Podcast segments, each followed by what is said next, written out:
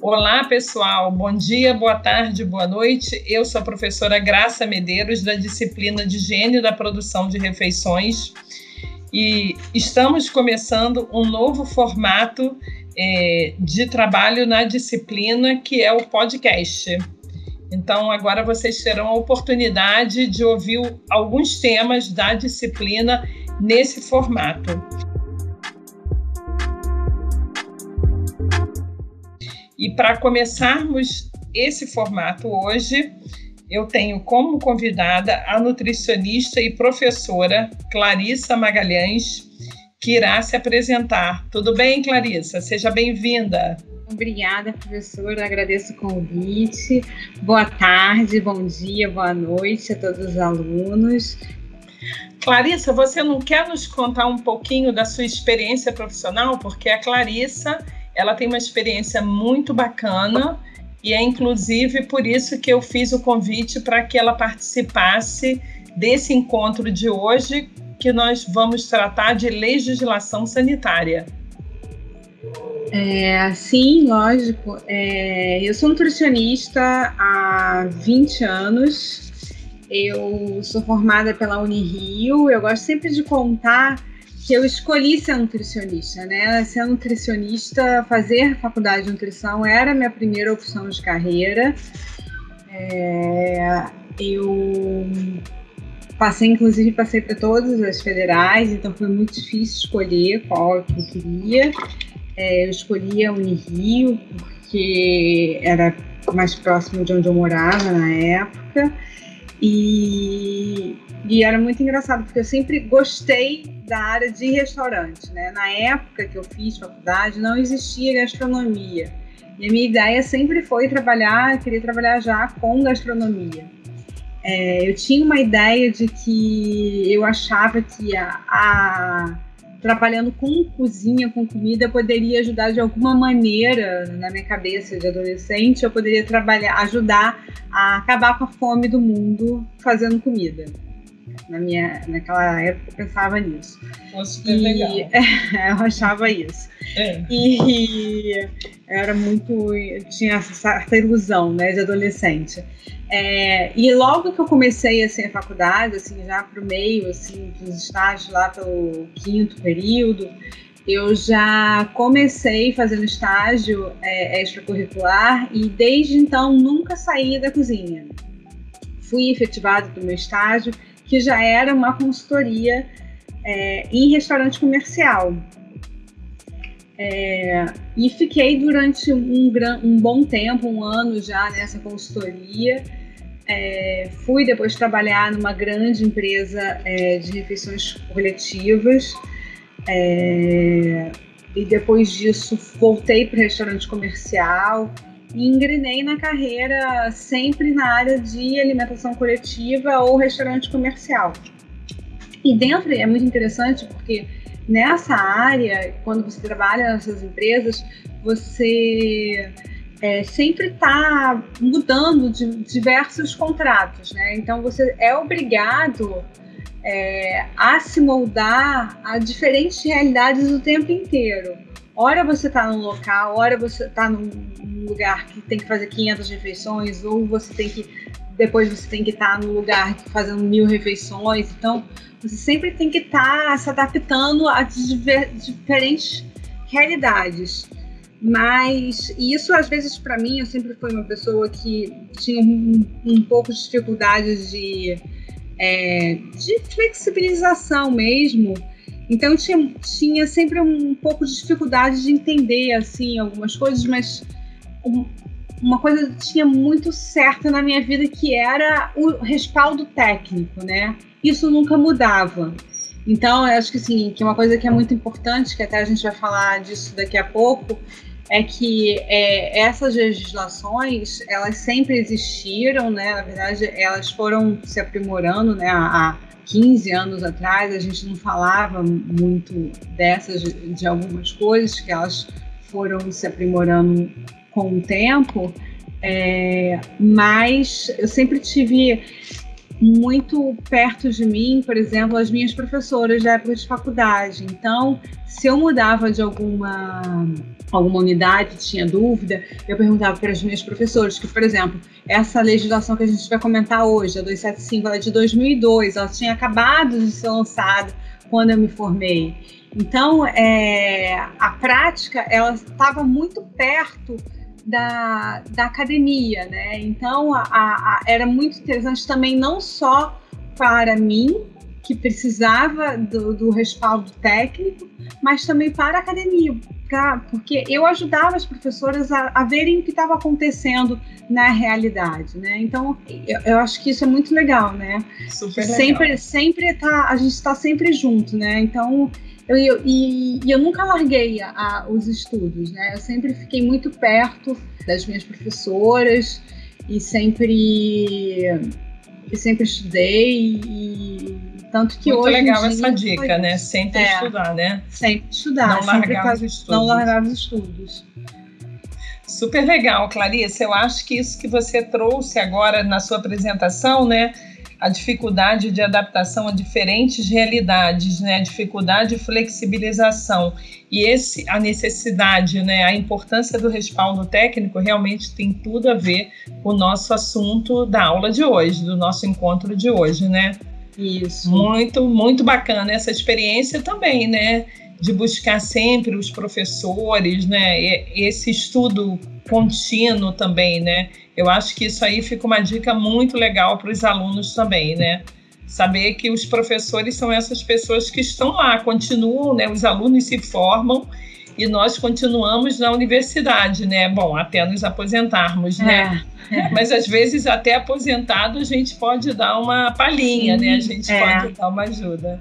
Então, o nosso tema de hoje vai ser legislação sanitária e esse assunto pode parecer um pouco chato a princípio, né? Mas ele é fundamental para que a gente tenha esse respaldo técnico e a gente tenha uma conformidade nos nossos processos de trabalho, né? Porque nós estamos falando da cadeia produtiva de alimentos, produção, comercialização e distribuição de alimentos. E para isso, a, o cumprimento da legislação sanitária é fundamental. Então, o nosso papo de hoje vai ser sobre isso. E eu vou, eu vou começar fazendo um rápido histórico, né? Então, assim, a gente teve, a gente é, tem tido um aprimoramento, né, dessa legislação sanitária, isso da década de 90 né, fortemente, sobretudo com, com a questão do Mercosul, da publicação das portarias do Ministério da Saúde, sobretudo a 1428 de 1993, que está disponível para vocês, aluno, no material da disciplina, todas essas resoluções. Então, a gente tem uma evolução, um desenvolvimento até nós chegarmos em 2002, quando é publicada a resolução da diretoria colegiada 275 em 21 de 10 de 2002, né? E essa, essa resolução ele é um regulamento técnico de procedimentos operacionais padronizados, os chamados e conhecidos POPs, aplicados nos estabelecimentos produtores e industrializadores de alimentos, né? E dentro dessa resolução nós temos também uma lista de verificação das boas práticas de fabricação que é utilizada pelo fiscal sanitário no ato fiscalizatório. Então, no momento que ele vai no estabelecimento, ele utiliza esse instrumento a fim de verificar o grau de conformidade ou não daquilo que é previsto na legislação. E é sobre isso, né, Clarissa, que a gente vai conversar um pouco hoje, né? Você tem muita experiência prática na gestão e eu queria que você falasse um pouquinho assim, o que que você acha dessa legislação, né? É, e o que você tem visto em termos de experiência prática da aplicação dessa, dessa resolução. É, eu acho que essa a legislação, se você pega ela assim, tanto o aluno quanto o manipulador, ele, ela, ela assusta, né? Porque se você olha, tem muito termo técnico, ela parece ser extremamente exigente, ela parece ser extremamente difícil a se cumprir, mas é, quando você coloca ela em prática e se você explica ela, se você vivencia ela, quando ela, ela é incorporada na sua rotina, é, vivenciada de uma maneira simples, a, os funcionários eles lidam disso de uma maneira tranquila, assim, sabe? Porque às vezes assim, é, eu falo isso que, por exemplo, eu tô, tô supervisionando o estágio e as alunas me perguntaram assim, nossa, mas eu preciso aplicar esse, esse checklist mesmo para os funcionários? Você pode aplicar, não vai, eles estão, você vai ver que eles estão acostumados a responder e vivenciar, eles, a, a vivência deles, eles, eles vivenciam tu, tanto aquilo, estão tão acostumados a, a ter a realidade deles, a aplicar essas regras e a cumprir a, a essas exigências que para eles é uma coisa natural, né, a manter isso tudo, faz parte da rotina deles, né? Então, é, é, manter, eles entendem isso, né? Porque às vezes quando você explica às vezes para o funcionário, pelo nível escolar dele, tudo isso, ele tem, eu já conheci muitas pessoas que não acreditavam em bactéria, por exemplo, por não, não enxergar. Já olharam, eu não acredito. Você podia mostrar placa de pedra, tudo isso. Você mostrava as coisas. É, aqui você tá. Não, eu não acredito nisso. E você explicar que a doença, a dor de barriga que ele sentia era por conta disso de má, de má manipulação. E aí você tem que realmente fazer aquelas, é, todas aquelas dinâmicas e tudo isso, e no final a pessoa te agradece. Então, tudo é a maneira da língua, no linguajar que você, você, você, você fala. Então, é muito legal, assim, você ver essa construção e saber, a, a, você desenvolver a escuta do outro é muito interessante, né? Então, é, é um às vezes a, a legislação ela parece ser muito difícil, muito complicada, difícil de se aplicar, mas ela está para auxiliar a gente, né? Ela está para nos respaldar tudo isso, porque é, é difícil. É, a gente fica achando que a fiscalização sanitária ela é só para multar tudo isso, mas não, ela, tá, ela é muito mais para nos ajudar do que multar, né? Do que interditar. Ela é para nos ajudar. Clarissa, você falou uma coisa super importante, né? Porque assim, a legislação ela só tem valor se ela for aplicada, porque senão é. ela é uma letra morta, né? Exatamente. Então, assim, eu sempre falo isso. A gente tem uma legislação sanitária assim, eu acho que super atualizada, né? Eu acho que muito boa, realmente. Eu acho que o Brasil tem uma legislação sanitária muito boa. Essa evolução, né? Ela vem lá das normas regulamentadoras de segurança e saúde do trabalho, pessoal, que vocês vão ouvir falar isso.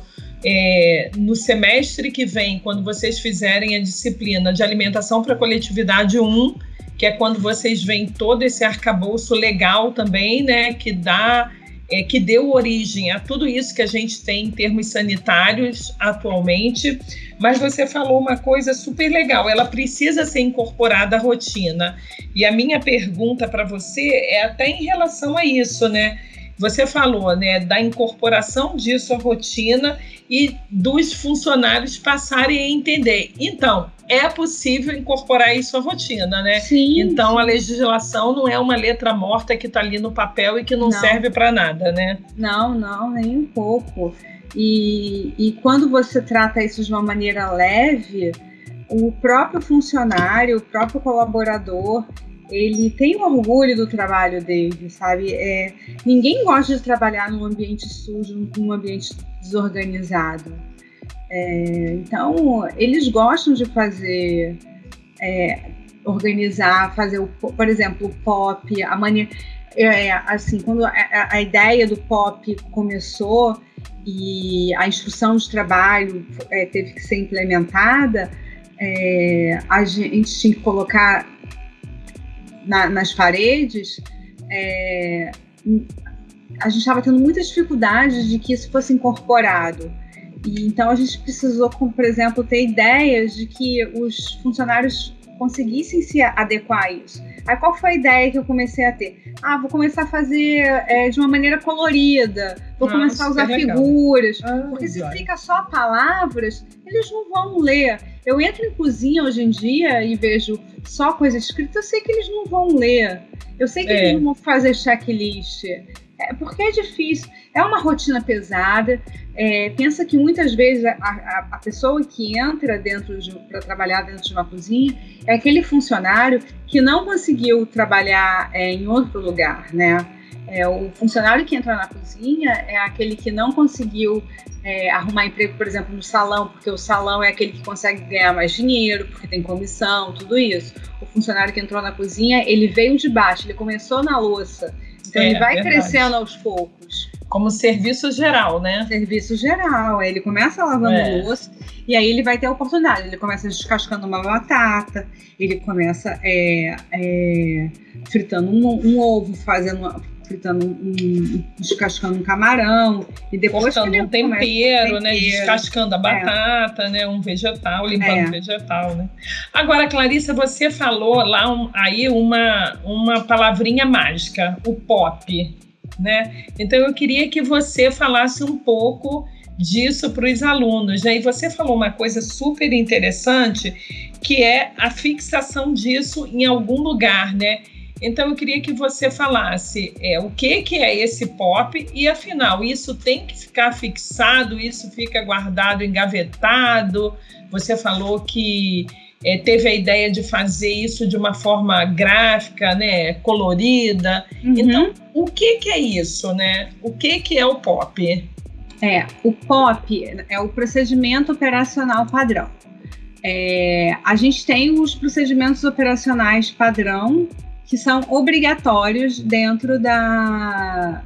que são, na verdade, eles são obrigatórios pro, pro, para os restaurantes, por exemplo. Na indústria, eles são mais completos, mas aqui, é, dentro, do, dentro dos restaurantes, a gente tem é, os que são é o da potabilidade de água, o de higienização de bancada, o de é, manipulação de, é, eita, de funcionários. É, então é que eu já falei da, já falei da água, já falei de vetor, dos vetores. É, são cinco. São, são, já falei todos? É, posso falar? Eu Pode. posso falar? Ah. Então, eu vou falar assim, eu vou, na verdade são oito, né? Mas oito. basicamente a gente usa sete nas cozinhas, né? De uma maneira geral, nos serviços de alimentação, Higiene, né? ambiental. É, ah, tá. é, então esses que você já falou, higienização das instalações, equipamentos móveis e utensílios, que é toda a parte de higiene, né? Da área de produção controle da potabilidade de água, higiene e saúde dos manipuladores, manejo dos resíduos, né? Agora, então, com a questão da sustentabilidade super discutido, a manutenção preventiva e calibração de equipamentos, controle integrado de vetores né, e pragas urbanas, seleção das matérias-primas, ingredientes e embalagens. E a gente tem um também, né, que não é muito utilizado nos serviços de alimentação, mas são utilizados nos bancos de alimento, que é o programa de recolhimento de alimentos, né? Tem até alguns lugares que podem utilizar, mas nos serviços de alimentação é mais complexo, né? Então, basicamente, são esses os procedimentos operacionais padrão que nós temos é, instituído para os serviços de alimentação. Sim. E, e, eles são obrigatórios você ter dentro. É, é porque no restaurante comercial tem alguns que não são obrigatórios. É, de, e, e, você tem, tem algumas maneiras de você apresentar eles. Uma das maneiras de você apresentar é a partir de instruções de trabalho que podem ser afixadas de uma maneira que o colaborador tenha fácil acesso para que ele é, tire dúvidas na hora de executar esse procedimento. É, por exemplo, quando ele vai limpar uma bancada, qual o procedimento operacional que ele tem que fazer para limpar essa bancada?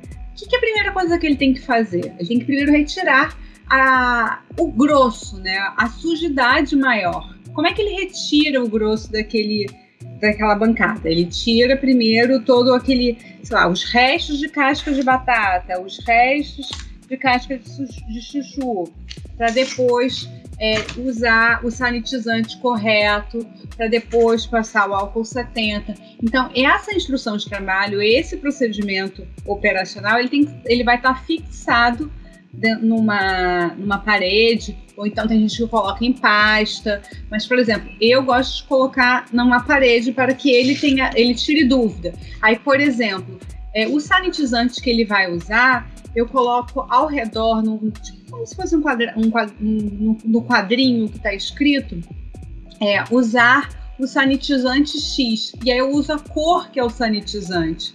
Ah, legal. Para que ele associe, associe a cor que ele tem que usar. Porque tudo que usa em cozinha industrial é, não é que nem a gente tem em casa, né? É, é, tudo é usado por um diluidor, tem uma como se fosse uma central diluidora com todos os, todos os produtos químicos. Então, detergente é de uma cor, o sanitizante de frutas e legumes e verduras é de outra cor, é, o, o desengordurante de panelas é de outra cor. Tudo para quê? Para que seja facilite o trabalho de quem vai usar e eles não se confundam na hora de limpar. Agora, você falou uma coisa super legal aí, né, sobre essa parte de limpeza e, e a sanificação. Então, só vou dar um, vou dar uma palhinha aí para os alunos, uhum. porque eles ainda não viram isso não viram uhum. esse assunto? Então, gente, a limpeza, né, com detergente, com água, essa remoção da sujidade que a Clarissa falou, essa é a primeira etapa do processo de higiene, né, que é dividido em duas etapas a limpeza e a sanitização ou desinfecção, né? E a sanitização é a redução da carga microbiana existente na superfície, que aí é com produto sanitizante, que vai destruir, vai eliminar a carga microbiana existente. Super falado hoje aí, hoje em dia aí com a questão da Covid, né? A gente tem falado pra caramba da sanitização, né? Ah, o álcool 70, o hipoclorito, vai usar álcool 70 líquido em gel. Então, esses aí são os sanitizantes mais comuns utilizados em cozinha. Legal, Clarissa. Eu acho que essa, isso que você trouxe da identificação das cores é super legal, super prático para evitar erros, né? Confusões é. na hora de você usar que produto você vai usar, né? Até porque a gente sabe que às vezes existe uma dificuldade de ler e interpretar Exato. aquilo que está ali, né? Eu acho que é facilitar, é, é, facilitar a vida de quem está do outro lado. Você não sabe a escolaridade da pessoa. É. é, quem trabalha em cozinha é uma vida muito sofrida, sabe? É, são pessoas de baixa escolaridade. Você não sabe quanto tempo ela ficar dentro de ônibus. São é, muitas horas em pé. É um calor descomunal. É. Realmente, sabe? É um ambiente de trabalho bastante, né, pesado. Né, bastante pesado, né? Uhum. Então, esse aí é o primeiro é o primeiro pop, né? E a gente tem um outro pop que você havia falado, né? Você trouxe uma prática, eu acho que isso que você trouxe, a prática super legal. A gente tem o controle de potabilidade da água, né? E a gente tem até uma reportagem sobre a questão da água, né? E eu queria que você falasse um pouco sobre esse procedimento depois, Clarissa. Se você puder, você falou, ah, na área comercial nem tudo é, nem tudo é obrigatório. Então, só para os alunos saberem que dentro uhum. da alimentação coletiva, né, a gente tem os serviços de alimentação institucional, que é empresa, escola, universidade, assim, o RU é um restaurante institucional. A gente tem o comercial, e a gente tem aquele, aquelas outras atividades que são bem alternativas, como o comércio é, de alimento de rua, que é essa venda de alimento de rua, né?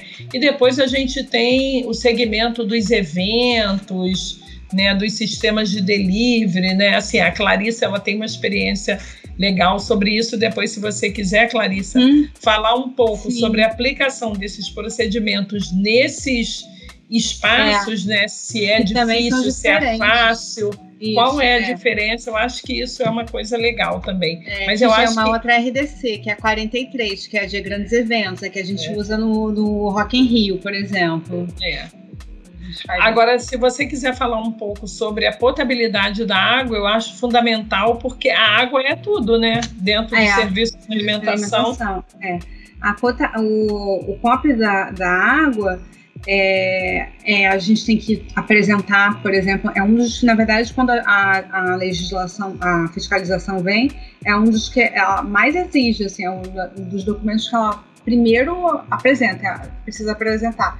É, é o alvará, é, o certificado de é, o licenciamento sanitário e a de potabilidade de água junto com a determinação, né? Eles são muito criteriosos na hora de, de ver a potabilidade da água, que tem que ter a certificação de potabilidade de limpeza de caixa d'água e de potabilidade de água de seis em seis meses. Eles são muito é, criteriosos em relação a isso. Tanto que, por exemplo, aqui eu moro no Rio de Janeiro, é, aqui no Rio de Janeiro a gente teve um problema seríssimo agora no início do ano e no ano passado, que com a água da SEDAI, né? Que é ah, da é, geosmina, geosmina exatamente, é. da geosmina.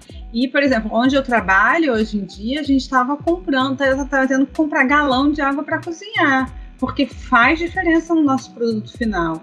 E, e, e, o cliente final não quer saber, né? É, não, gente, loucura total. Eu não tenho, eu, nossa, eu lembro que eu fiz muita questão, foi um trabalho muito difícil, é um trabalho muito importante do nutricionista perante a gerência da, da, dos restaurantes, né? Que precisa fazer questão, mostrar para que é um gasto necessário a água, a água potável. E de, é, essa água de qualidade, esse controle dos reservatórios, né? É. Uhum. E Assim, é até interessante porque em 2019 teve uma notícia que circulou muito nos jornais, na internet, né, na televisão e na internet também, que foi lá no Espírito Santo, o caso de uma creche, né, que é, uma criança veio a óbito, uma criança veio a óbito e várias crianças elas foram contaminadas, professores e depois descobriu-se que a causa havia sido a água contaminada do reservatório da creche. Mas por quê? Atrás da creche tinha funcionava uma cervejaria clandestina. Hum. A água dessa cervejaria ela estava contaminada porque sem controle acabou contaminando a água da creche e a água, inclusive, é, de um chafariz que existia na frente da creche, aonde as crianças brincavam, inclusive se banhavam, né? Então, é, uma criança veio a óbito, né? A, depois da pesquisa microbiológica que eles fizeram, eles identificaram a Escherichia coli. Então, assim, vocês já viram essa parte de microbiologia na disciplina de microbiologia, mas depois a gente volta nesse conteúdo também. Mas, assim, a importância da E. coli também é, na doença né, transmitida pelo alimento e, nesse caso, a água, né? Porque a água é considerada um alimento, né? Então, isso que a Clarissa está trazendo, né? Da importância desse controle da água sistemático a cada seis meses e da limpeza dos reservatórios também que está dentro, está previsto dentro do POP, é fundamental, né? E é o que você falou, né, Clarissa? O nutricionista ele tem que se impor, né? Porque Exato. nem sempre o dono do estabelecimento tem essa visão técnica que a gente tem, né? Exatamente. É, isso, e aí é mais um papel importantíssimo do nutricionista conhecer muito bem as legislações quando a gente tem um respaldo técnico, isso abre assim. É, não abre precedente nenhum, sabe, para gente. Isso mostra a nossa importância, isso mostra o valor da nossa profissão. É, quando a gente fala assim, olha, quando eu chego para o meu, pro meu chefe, para o meu gerente, falo, olha, é, eu preciso realmente trocar, é, da, eu preciso realmente é, que seja feita a limpeza da caixa d'água de seis em seis meses. Ah, não, não tem dinheiro, não sei o quê. A casa ficou fechada, não sei quanto. Não, você precisa realmente trocar. Ah, mas eu fiquei a casa fechada seis meses, a água tá limpa. Não, não tá limpa, tem que trocar. olha, por conta disso, é, a legislação ela pre precisa que faça de seis em seis meses, e aí mostra, mostra a legislação aí, com o respaldo técnico, tudo fica mais fácil para a gente conseguir. É, é fundamental, né? Se você não tem a legislação, você vai se basear em quê, né? É. Ah, porque é no achismo, né? Não, você Exatamente. tem ali. Não, e depois você tem até, além do respaldo técnico, a gente tem até os fatos né, relacionados a isso quando esse controle não é feito, né? Uhum. Agora, saindo da água e indo para um outro pop que eu acho que é fundamental, Clarissa, higiene e saúde dos manipuladores. Ui, em tempos é. de COVID, COVID, então, hein? Olha. Nossa. Em tempos Isso aí é de estremecer, não? É, é. É uma das coisas que, inclusive, a gente, eu estou tendo muito problema agora. Eu achei que não fosse ter tanto, mas manter os funcionários de máscara no calor do, da cozinha é realmente complicado. É, imagino, é, desafiador. Desafiador. É, o que eu fiz nesse momento? Porque em relação à manipulação de, de alimentos, já é a rotina deles, que não tinha já novidade quase nenhuma, né? Lavagem de mãos constante, é, proibido qualquer tipo de adorno, é, unhas sempre bem aparadas, sem esmalte. Então, em relação a isso, não tinha qualquer problema, não. Mas, por exemplo, eu tinha mandado fazer cinco máscaras, uma para cada dia de semana, é, uma, cor, uma cor por semana. Caramba, Agora, é, uma, uma cor por dia. Toda segunda-feira vermelha, terça-feira terça é, amarela. Enfim, tinha uma corzinha para cada dia, para poder ser uniforme mesmo. Uhum. Pra não ter problema. Agora já está tudo bagunçado. Isso está eu tendo realmente dificuldade. Gente, imagino, né? E aí? É. Qual a solução? É, tem solução, né? Não tem solução. Mas pelo menos eles Vamos estão. falar da realidade, máscara. né? É. Pelo menos eles ainda não foram com camisa, com máscara de time, né? É. Aquelas que vêm aqueles desenhos assim de boquinha, dentinho também, né? É. Santa Maria. Não, e depois assim, a gente está brincando, mas é, hoje em dia nós sabemos né, que a principal forma de transmissão do Covid é pela é pelos é, secreções, né? É, nasais, pela saliva e pela produção dos aerossóis, né? Então, assim, a gente até discutiu bastante isso nesse período é, sobre o uso da máscara em cozinha, né? Porque assim, nunca foi uma obrigatoriedade, mas é recomendado, né? Exato, é. é. Eu acho que realmente isso aí é muito desafiador. E sem contar que é muito calor, né? Então, assim, é muito quente. Então, para o funcionário é extremamente é, desconfortável, digamos assim, né? É, ainda mais no calor, né? Que é a cozinha. Então, nessa parte aí da higiene é, e saúde dos manipuladores, é, eu, vou, eu vou disponibilizar para vocês é, um, uma reportagem que ela é antiga, mas ela é muito interessante do ponto de vista sanitário, né? Então foi uma festa de casamento onde várias pessoas, isso no Rio Grande do Sul, e várias pessoas tiveram um quadro de inicialmente de intoxicação, né? Achava-se que era uma intoxicação, mas depois se chegou a um quadro de infecção é, não, primeiro discutiu-se, achou-se que fosse uma infecção, mas depois investigou-se e viu-se que era um caso de intoxicação, provavelmente pelo alimento maionese, que é aquela mistura que todo mundo chama, fala maionese, né? Mas na verdade a maionese é um produto, né? O que a gente tem é uma salada de legumes aonde você adiciona a maionese e ali 100 pessoas foram para o hospital, algumas ficaram internadas, não, não houve óbito nesse caso, mas muitas pessoas adoeceram e provavelmente a desconfiança é, foi, é, foi toda direcionada para a maionese, essa mistura de legumes com esse molho que é muito propício ao crescimento de um microorganismo que está muito ligado ao ser humano, que é o Staphylococcus aureus, que vocês já ouviram falar, né? Presente na epiderme, na região naso e orofaríngea, e ele quando é, ele contamina o alimento, ele produz uma toxina, ele vai levar um quadro de intoxicação, né? Então, assim, a importância da higiene e saúde dos manipuladores, né? Então, o cuidado com as mãos, agora a gente está falando da Covid de transmissão, eu acho que também, só para os alunos terem claro isso, Clarissa, por que da máscara na cozinha, né? Eu acho que é muito mais pela proximidade deles, então uma transmissão, Isso. né, uma infecção é. entre eles, né?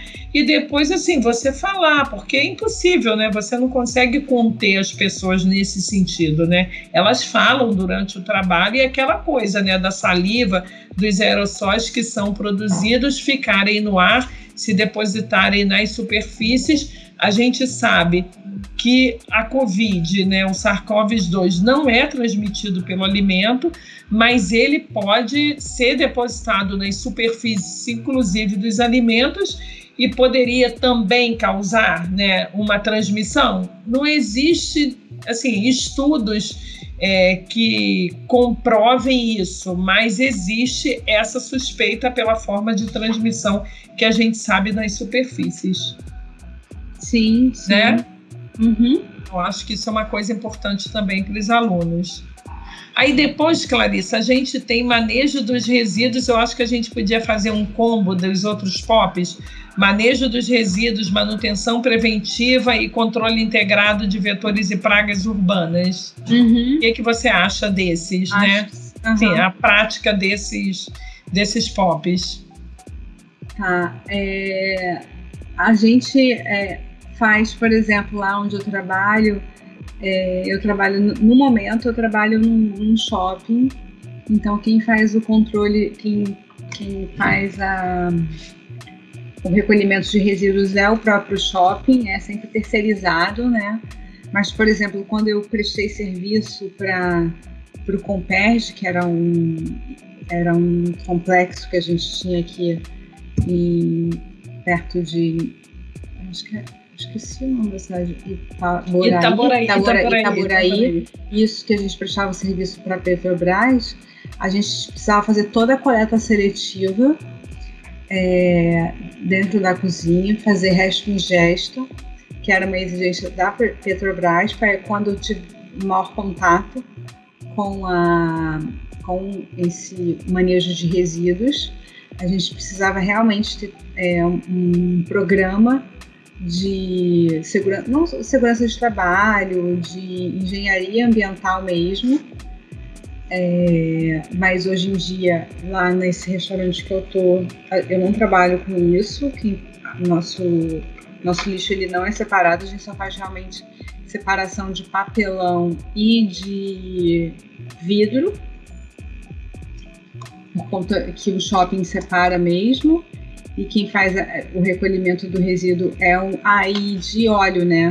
O óleo, em qualquer lugar, qualquer restaurante, se você não faz, é, se você não separa e não faz o descarte correto, você é multado pelo INEA. E você Nossa. precisa guardar, guardar um manifesto. É, quem recolhe o óleo precisa te entregar que ele faz o descarte correto, porque se, se tem fiscalização do INEA, você é multado. E é alto? É, esse valor é alto, Clarissa? Você sabe? Não sei, não sei porque não, essa multa eu ainda não levei. Ah, ainda bem, graças a Deus. A Agora, como que você prova que você faz isso? Tem um documento? Eles a empresa dá um documento? A empresa, a empresa todo, todo óleo que ele recolhe, é, eles deixam uma bombona lá, uma bombona, é, quando eu troco o óleo da minha fritadeira, eles eu coloco uma bombona, não sei se vocês já viram, uma bombona azul é, grande, assim, é, eu coloco lá. Uma vez por semana eles vão, recolhem aquela bombona e deixam uma outra bombona. E ah, aí eles deixam, eles deixam um documento de recolheram é, a, a quantidade daquela bombona. Uma bombona daquela tem 20 litros de óleo. Então, toda semana eles recolhem 20 litros de óleo para poder fazer o, o descarte. Certo. Agora, é sobre o controle integrado de vetores e pragas, aquela certificação tem que ficar visível para o cliente ou não? Isso é sempre uma dúvida. A minha fica.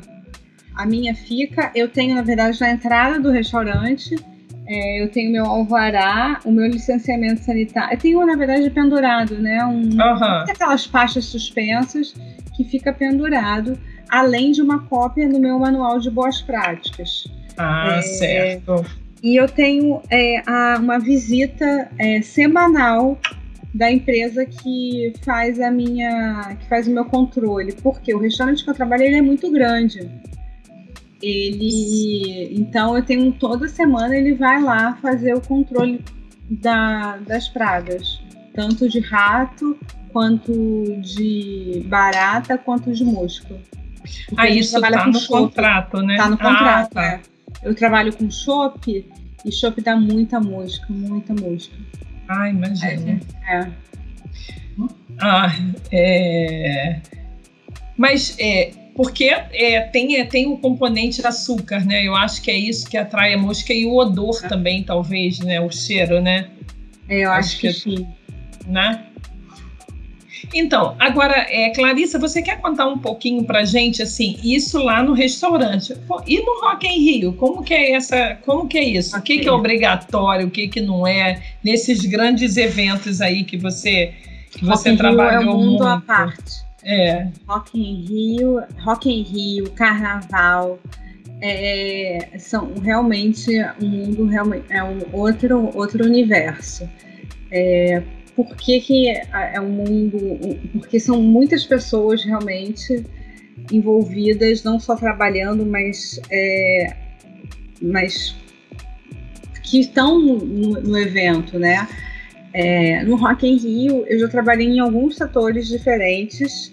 Eu comecei fazendo só a parte de catering, eu fazia comida para as pessoas que trabalhavam é, a gente começa, a gente, né, o Rock in Rio ele começa sendo montado quatro meses antes. Ninguém tem ideia, né? É. Quatro meses antes do evento, a gente já, já começam com mais ou menos umas 500, é, 30 pessoas, aí vai subindo para é, 50 pessoas, vai subindo, 200, 500. E você tem produção para essas pessoas nesse espaço? É, sim, sim, sim. Tem uma, na verdade, tem uma cozinha montada lá que está constante lá, que tem, ah, tem tá. um refeitório que está lá, que, que na verdade tem uma concessão que ficou lá, que fica lá, né? Um refeitório uma cozinhazinha que fica montada e que todo ano que vai ter o Rock in Rio tem uma, uma licitação, mas tem montado do próprio Rock in Rio é uma cozinhazinha ah, lá. interessante. É, que fica lá. E o auge de pessoas que, tra que trabalham no Rock in Rio são 3 mil pessoas, né? Em dias de evento são 3 mil pessoas trabalhando para o in Rio. Uau! É. é trabalham. É um mega evento, né? Mega evento. Sem contar camarote, é, que trabalham em camarote. Sem contar os artistas, né? Artistas. Mas eu tô falando assim, pessoal que trabalha no Bob's, que trabalha, né? Esse pessoal todo. Os caras. É, então, eu come, a, a, o meu primeiro Rock in Rio, eu já trabalhei em quatro Rock in Rio, no primeiro Rock in Rio eu fiz o catering, meu segundo Rock in Rio, eu fiz o catering e aí a gente começou a pegar também algumas lojinhas para fazer comida, fazer é, uns sanduíches e, e vender chopp. O catering é o pessoal que está trabalhando, né? Está trabalhando, que trabalha. Isso. Certo. É, e nos meus dois últimos Rock in Rio, eu só fiz parte de bar. É, eu toda a parte de cerveja. A minha única função nesses dois últimos Rock in Rio foi calcular a quantidade de cerveja que, que, que entra dentro do Rock in Rio. Nossa, que dificuldade! É, é.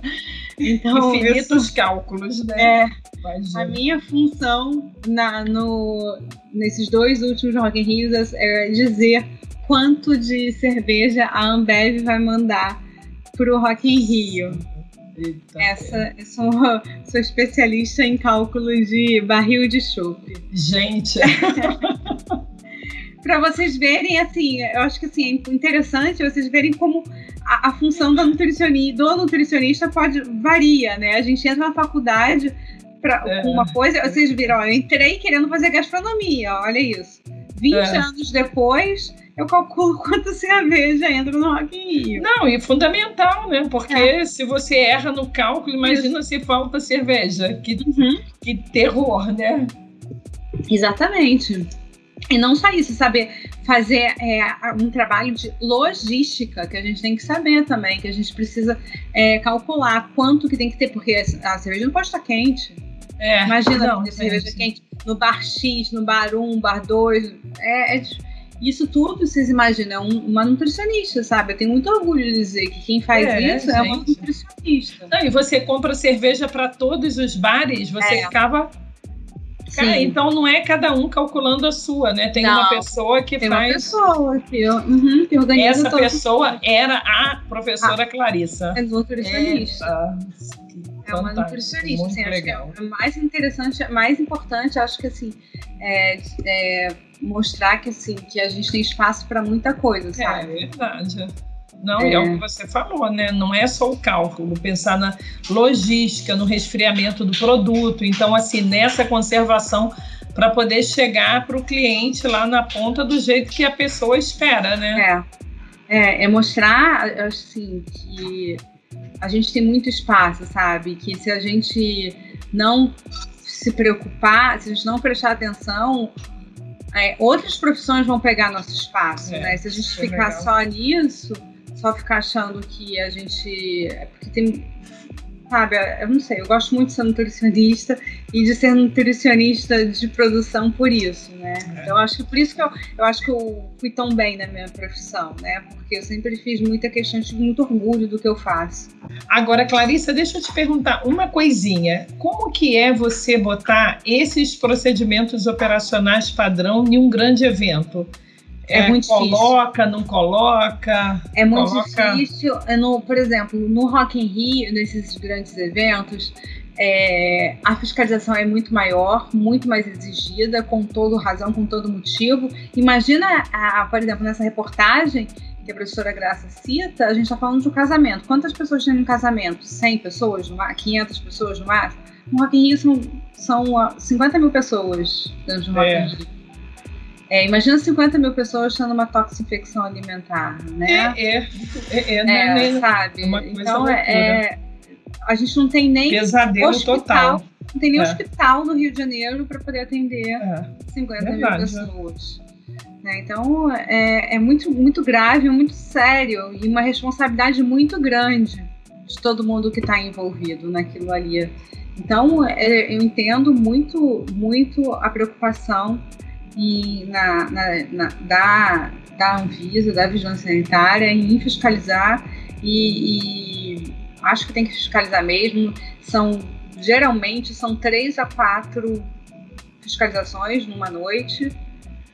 É, é bastante coisa. E são assim fiscalizações de fiscalização do Ministério do Trabalho, da Vigilância Sanitária é, no Rock in Rio, por exemplo, é, a gente tem que fazer cardápio em braille, tem que ter todo tipo de acessibilidade possível, ninguém pode ficar excluído.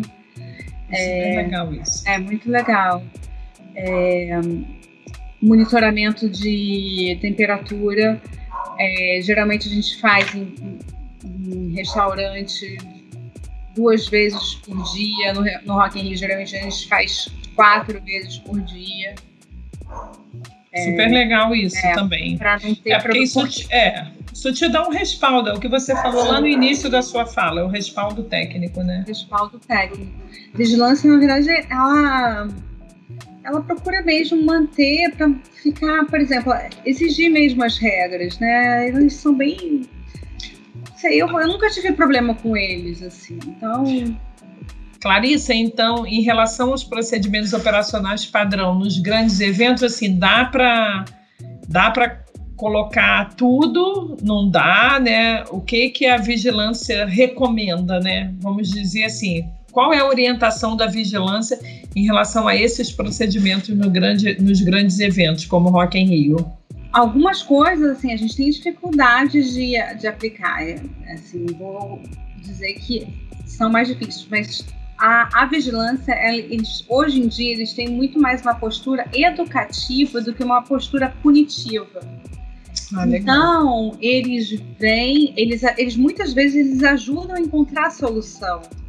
Então, eu acho muito interessante isso, porque eles ajudam a gente a, a tentar resolver. Então, eles vêm, olham, e muitas vezes eles, eles só anotam de uma maneira que, olha, da próxima vez que eu vier, faz dessa maneira. Ah, é, vamos ver se a gente consegue achar uma solução é, e tentar resolver.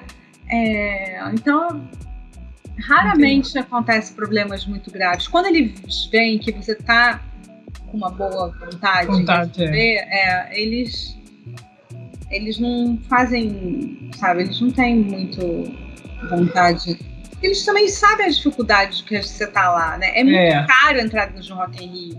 Você paga muito caro para estar tá lá dentro.